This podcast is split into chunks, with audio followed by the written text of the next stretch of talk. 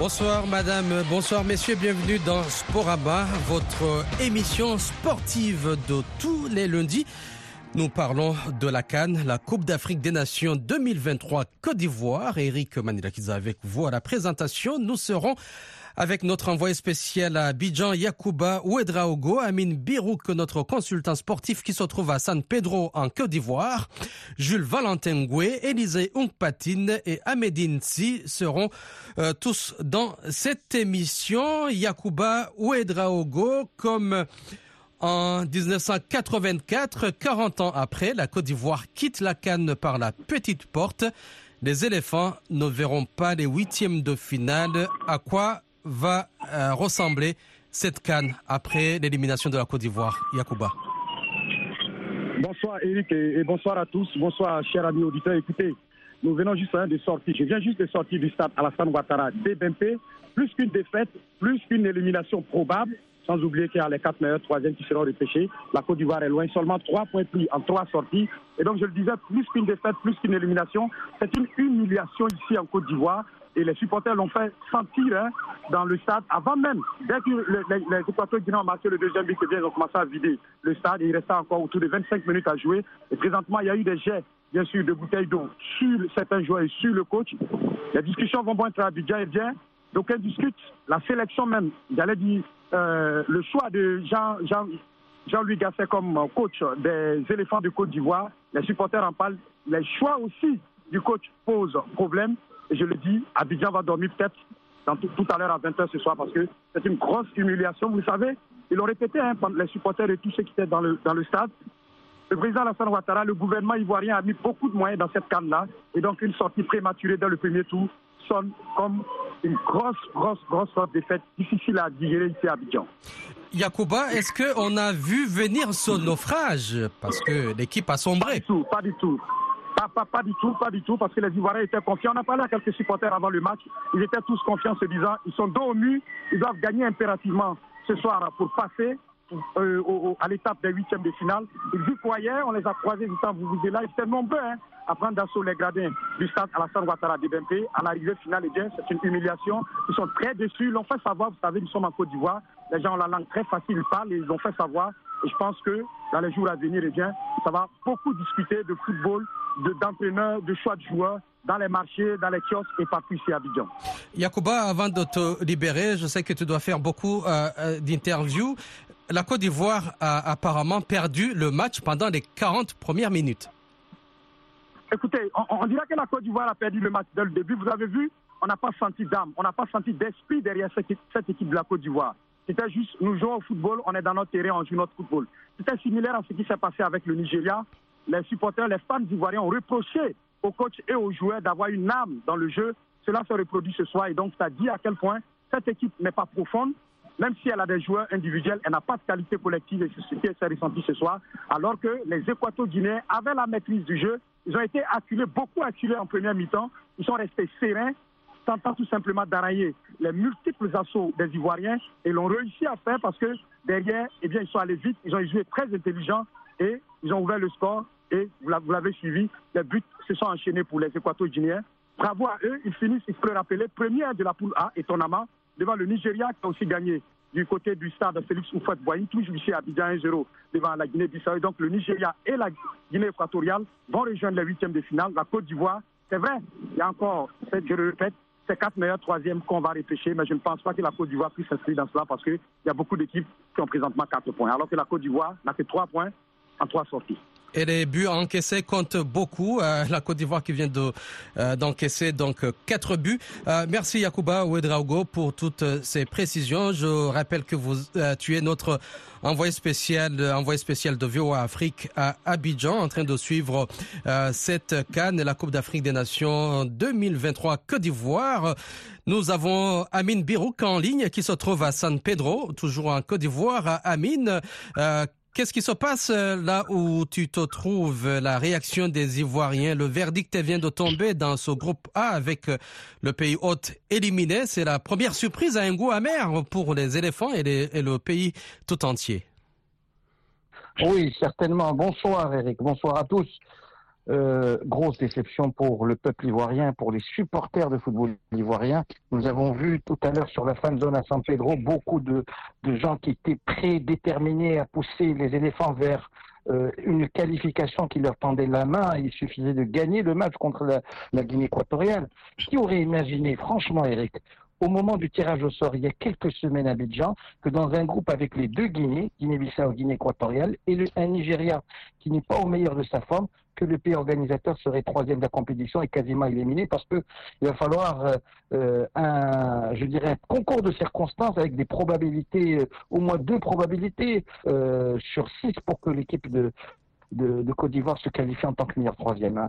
Il faudrait, il faudrait déjà que sur le match qui se déroulera tout à l'heure entre le Mozambique et le Ghana, qu'il n'y ait ni vainqueur ni vaincu. Il faudrait aussi que l'Algérie perde ou que la Tunisie perde avec euh, euh, contre l'équipe d'Afrique du Sud, que la Namibie perde.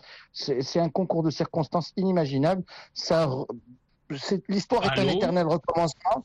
Oui, Eric, l'histoire est un éternel recommencement. Il y a 40 ans déjà, ils avaient connu la même déconvenue. Ils avaient gagné le match d'ouverture, puis subi euh, l'ascendant du Cameroun et de l'Égypte. Oui, Eric. Oui, euh, euh, Amine, c'est Jules qui est en train de, de nous appeler. Euh, euh Jules, qu'est-ce qui a manqué à cette équipe de la Côte d'Ivoire? Donnée favorite avant la compétition, il faut le dire. Jules? Jules Valentin oui. est-ce que vous nous Je vous entends, mais oui. très faiblement. Oui, euh, Jules, oui. Euh, qu'est-ce qui a... moi la question, s'il vous plaît. Qu'est-ce qui a manqué à cette équipe de la Côte d'Ivoire donnée favorite avant le début de cette compétition? Mais justement parce qu'elle était donnée favorite, et donc elle avait une grosse pression, et pression internationale et pression locale. On sait que dans les grandes compétitions, depuis quelque temps, euh, la pression interne ennemie est très importante. La France l'a testé en 2016 pendant son euro. Le Portugal, qui n'avait fait que trois matchs nuls, s'est contenté d'un seul but en finale pour gagner le trophée à la place de la France, qui avait une grosse équipe. Et, et ça a été la même chose euh, en Russie où la France avait par contre une équipe qui pataugeait dès le début de la compétition, mais qui a bien fini l'Argentine a été battue par les, les disons euh, l'Arabie Saoudite au premier match par 2 buts à 0, mais elle a fini par gagner et la coupe en, au nez à la barbe du Brésil ou bien de la Belgique. Donc euh, il y a ça dans les, grandes compétitions actuelles. Il faut éviter de donner la pression à l'équipe. Et il y a aussi la philosophie de, de jeu que je viens de défendre là tout de suite. Il y a par, par contre, ce qu'on peut y ajouter, c'est la méconnaissance euh, de la Guinée qui a avancé masqué, pourtant avec toujours les mêmes stratégies efficaces. La Guinée fait une préparation très discrète. Elle a évité un match amical contre le Cameroun pour qu'on la découvre pas. Et elle, elle vient généralement pour défendre et placer tous ses espoirs dans la contre-attaque et ça lui réussit très bien avec des binationaux ou bien des nouveaux nationaux qui sont intégrés. Donc je crois que c'est tout cela que la Côte d'Ivoire a reçu sur la tête aujourd'hui pendant un jour sans. Sa stratégie, la stratégie donc de la Guinée équatoriale a fini par euh, payer. Élysée, on patine. Jules parle de pression, mais la Côte d'Ivoire a avait quand même gagné euh, son match inaugural qui devait, disons, conforter et euh, conforter euh, et apaiser les esprits, quoi. Justement, Eric, euh, cette première victoire inaugurale, la Côte d'Ivoire l'a remporté 2-0 contre la Guinée-Bissau. Mais euh, les Ivoiriens n'ont pas convaincu. Si vous vous souvenez hein, en a a débattu ici euh, lundi dernier, les Ivoiriens n'ont pas totalement convaincu. Et en témoigne hein, leur seconde sortie qu'ils ont euh, perdu contre le Nigeria. Le Nigeria qui tactiquement était plus fort. Et c'est à ce niveau-là que les Ivoiriens euh, n'ont pas trop convaincu, niveau tactique. Et c'est vrai qu'aujourd'hui c'était un jour sans. Et la pression a eu raison, je le dirais aussi, puisque ça fait une seconde fois et que en tant que pays organisateur, la Côte d'Ivoire n'ira pas au second tour. Déjà en 1984, hein, le, les Ivoiriens ont été éliminés dès le premier tour. Et euh, les Ivoiriens, il faut dire que l'enjeu a pris le pas sur le jeu, puisque tellement les Ivoiriens veulent euh, aller chercher le trophée, où il y a une forte pression euh, du public sportif ivoirien qui, quand même, a eu raison de ces joueurs-là. C'est vrai que l'équipe ne joue pas très bien. Euh, c'est pour ça que je disais que le premier match, ces, joueurs l'ont emporté 2-0, mais ils n'ont pas trop convaincu dans le jeu. Et résultat, les deux matchs qui ont suivi, défaite, défaite contre le Nigeria 0 et puis l'humiliation aujourd'hui. C'est vrai que bon, c'était un jour sans puisque à chaque fois qu'ils égalisaient, eh bien, le, le, buteur se trouvait en position d'irrégularité, en position de danger. Donc, c'était pratiquement scellé. C'était pas une chance. Euh, les Ivoiriens n'étaient pas du tout dans une très bonne chance cet après-midi. Donc, euh, comme on le dit à Baby, il quoi pour cette équipe ivoirienne. Ahmed si euh, vous avez suivi cette équipe de la Côte d'Ivoire, vous avez suivi les différentes rencontres depuis le début de la compétition, on a vu euh, des joueurs ivoiriens sur le terrain qui semblaient ne pas réaliser ce qui était en train de leur arriver. Tout à fait, tout à fait, Eric, vous avez raison, hein, puisque les éléphants ont vu leur pire cauchemar se transformer en réalité au fur et à mesure d'une partie pourtant euh, sur le papier qui, qui, qui, qui, leur était favorable. Mais en football, on ne sait jamais, puisque Aujourd'hui, on a vu, moi, je voudrais m'arrêter sur la performance des Équato-Guinéens. C'est eux, c'est eux qui ont fait le match parfait. Donc, ils ont, euh, dès le début de la partie, ils ont fait douter ces Ivoiriens, puisqu'ils étaient euh, devant leur public, ils devaient jouer pour gagner. Donc, euh, les Équatons ont attendu, ils ont fait douter. Et comme un malheur n'arrive jamais seul, ils ont marqué dès leur première occasion, ils ont ouvert le score et ils, ont attendu encore euh, les Ivoiriens pour leur marquer deux, trois et quatre buts. Il fallait le faire et ils l'ont fait. Mais moi, je voudrais attirer l'attention quand même de tous les Africains sur cette équipe équato-guinéenne. Je pense que la CAF doit se penser sur cette équipe équato-guinéenne qui est composée à majorité des joueurs venant euh, du Brésil et de l'Espagne. Parce que si on ne fait pas attention, un jour, une équipe qui n'est pas du tout africaine va gagner cette canne. Donc, ce sera dommage, Eric.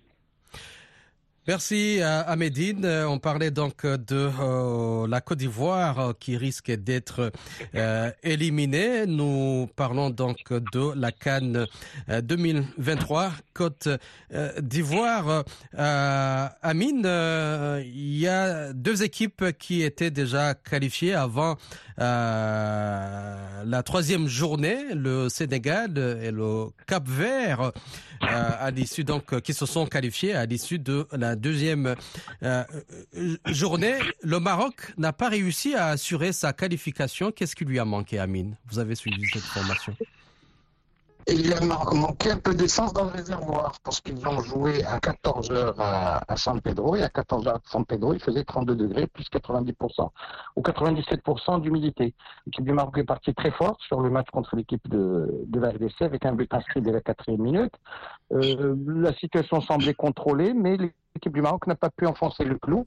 Et puis les, Congolais ont repris l'ascendant parce que physiquement, il n'y avait plus d'essence dans le réservoir. Les joueurs marocains avaient peut-être jeté toute leur force dans la bataille en première mi-temps et ils ont eu du mal à, tenir euh, sur la durée du match.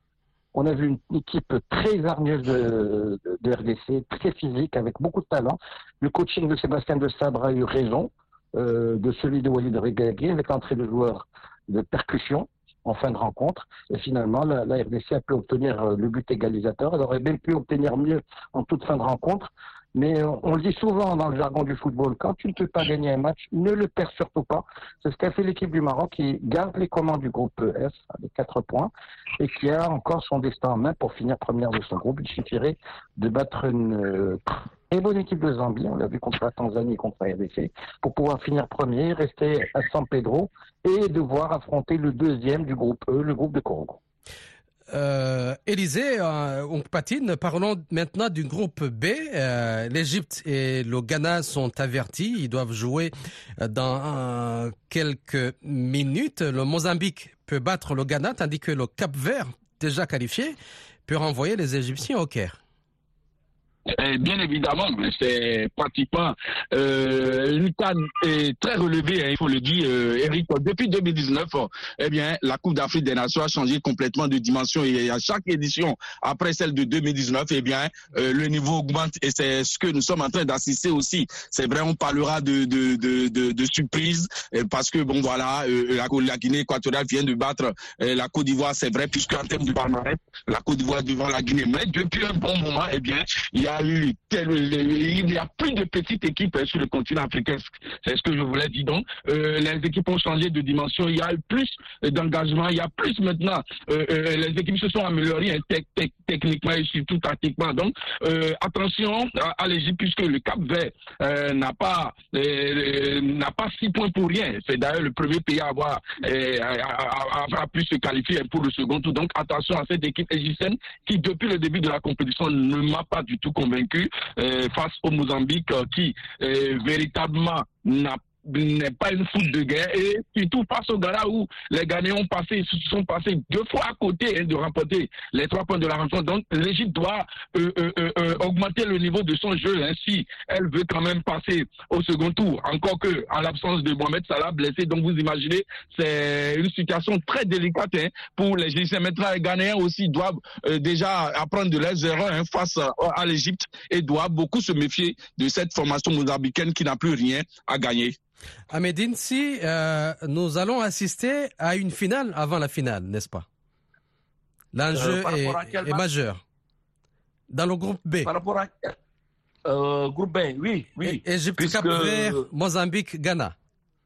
Oui, oui, oui. C'est un groupe équilibré puisque après deux journées, il n'y a qu'une seule équipe qui s'est détachée, c'est le Cap Vert, puisque le Cap Vert a six points, deux victoires, deux matchs, deux victoires. Donc le Cap-Vert a composé son ticket pour les huitièmes de finale. Maintenant, il reste euh, trois équipes pour euh, une place ou une place et demie, puisque le deuxième se qualifie directement, mais le troisième pourra euh, éventuellement se qualifier comme meilleur troisième, puisque l'Égypte a deux points. L'Égypte a concédé deux nuls. Ils ont marqué quatre buts et ils ont encaissé quatre buts. Le Ghana qui est troisième euh, contre un point. Euh, donc le Ghana, euh, un point moins un. Donc le Ghana doit négocier. Et le quatrième aussi, Mozambique, n'est pas encore éliminé puisque les Mozambiquais ont un point. Maintenant, on va voir, puisque est-ce que le cap va faire tourner son effectif face à l'Égypte pour pouvoir garder quand même ses jours lors des huitièmes de finale, puisque le cap n'a plus rien à perdre. Maintenant, c'est à l'Égypte de jouer le jeu pour décrocher sa qualification. Maintenant, euh, concernant la seconde rencontre, Mozambique-Ghana, ce sera des 50-50 puisque euh, aucune équipe n'est qualifiée et aucune équipe n'est éliminée. Comme vous l'avez dit, Eric, on va assister à deux finales tout à l'heure. À Médine, le Sénégal domine le groupe C avec six points et six buts. Euh, et le Sénégal est déjà euh, qualifié, mais il y a l'enjeu, il y a un enjeu majeur pour la première place parce que si la Guinée bat les Lions de la Teranga, eh bien le Sénégal risque de si le Sénégal est battu, il perd euh, la, première place, et qui peut euh, lui, mettre en difficulté lors des huitièmes vous de avez Raison. Vous avez, vous avez raison. Vous avez raison. Le Sénégal euh, qui a composé son ticket dès les deux premiers matchs, 6 points. La Guinée qui arrive avec 4 points. Non seulement le Sénégal, si il perd ce match, pourra se retrouver à la deuxième place, mais c'est un derby. C'est un derby. Et les matchs Sénégal-Guinée ont été toujours des matchs très difficiles, des matchs âprement disputés. On se rappelle encore en 2021 à Bafoussam, euh, le Sénégal avait joué la Guinée, on partageait le même groupe et les deux équipes s'étaient quittées dos à dos. Et le Sénégal, finalement, qui avait démarré timidement cette compétition, avait euh, gagné cette canne pour la première fois du soir. Donc, c'est deux équipes qui se connaissent, qui vont euh, se rencontrer. Mais balotage un peu favorable quand même pour l'équipe du Sénégal qui a 6 points plus 5, alors que la Guinée a 4 points plus 1. Donc le Sénégal pourra gérer parce qu'un nul permettra au Sénégal de, de, de, conserver son fauteuil de leader, Eric. Euh, Jules, Jules, vous nous entendez? Tu nous entends? Oui, oui, très bien. Oui, euh, alors, le Burkina Faso est en tête du groupe D avec 4 points, suivi par l'Algérie. Comment tu vois l'issue des, matchs de la troisième journée dans, ce groupe On a vu le Burkina Faso qui a amélioré sa performance lors du match contre l'Algérie. Oui, bien sûr, un match où il y avait une opposition de style, mais où l'Algérie avait plus à perdre en cas de, défaite, ce qui lui donnait une certaine pression. Bon, donc euh, le Burkina Faso a joué un peu plus libre. Bon, je crois que pour les derniers matchs, il faut suivre de près cette équipe d'Algérie qui cherchera à tout prix à, passer, qui a les moyens d'aller très loin dans la, la compétition, mais pourvu que ses nerfs tiennent. Bon, alors, à côté de cela, le Burkina Faso est une valeur sûre et avec lui, on sait que quel que soit le match et qui est joué, il met tout en jeu comme si c'était un match à élimination directe. L'Angola n'est pas moindre non plus. L'Angola, bien sûr, est venu avec d'autres arguments, comme les autres équipes lusophones, et il a puisé également dans son réservoir de binationaux en se tournant vers un vivier qui n'est pas le moindre euh, dans le monde, c'est-à-dire le vivier brésilien. Et, et donc, euh, et c'est pas n'importe quelle équipe d'Angola qu'on retrouve là, c'est une équipe en pleine confiance et qui a souvent produit du bon jeu, mais sans aller loin. Mais cette fois-ci, je crois que les Angolais auront à cœur, à côté de l'Afrique du Sud, de défendre euh, la cause de l'Afrique australe. Euh, Amine, le Mali est en tête du groupe D. Euh, on a vu l'Afrique du Sud battre la Namibie qui se positionne du coup pour se qualifier quelle est votre lecture dans ce groupe? Tout est possible dans ce groupe, mais a priori, avantage pour les Maliens qui ont quatre points, qui vont pouvoir gérer face à la Namibie. Sur le papier, il y a, une grosse différence entre les deux équipes. Mais attention à ces Namibiens accrocheurs qui avaient réussi à battre la Tunisie lors de leur entame de la compétition. Mais on a vu aussi qu'ils étaient revenus, que l'Afrique du Sud les avait respectés, qu'elle avait réussi à mettre en évidence les lacunes de cette équipe namibienne. A priori, la finale pour la, deuxième place, elle opposera l'Afrique du Sud à la Tunisie. Et les Tunisiens sont en balotage défavorable. Ils risquent de quitter la compétition par la petite porte. On les a vus plus fringants face au Mali samedi, mais on va voir s'ils sont capables de, je dirais, d'avancer un peu plus, de repousser leurs limites pour pouvoir se qualifier sous peine d'avoir une très grosse déception dans cette canne. A priori, avantage au Mali, et à l'Afrique du Sud dans cet ordre pour passer dans ce groupe 5. Alors, il y a de grandes nations de football, le Cameroun, l'Algérie, l'Égypte, le Ghana, la Tunisie, vous venez de le dire, euh, on n'est pas à l'abri d'autres mauvaises surprises, comme on dit, Amine, en quelques secondes. Oui, certainement. Il y a, il y a, il y a aujourd'hui un nivellement de valeur en Afrique. Il n'y a plus de petites équipes on ne joue plus seulement pas parce qu'on s'appelle le Maroc, l'Algérie, la Tunisie, l'Égypte, le Ghana ou le Cameroun. On joue sur sa valeur. L'arrivée de joueurs expatriés de binationaux a contribué à ce rééquilibrage et, puis les conditions climatologiques qui permettent à certaines équipes qui se sont mieux préparées, euh, qui ont mieux préparé leur coup de, faire justement ce euh, sensation dans cette canne. On s'attend à une canne des sensations et des surprises.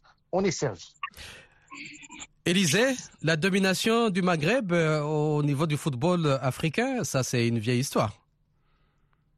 Oui, une vieille histoire. Heureusement que le Maroc est là. Le Maroc aussi, qui doit faire très attention hein, pour son euh, dernier match. Donc euh, aujourd'hui, l'Égypte est en difficulté.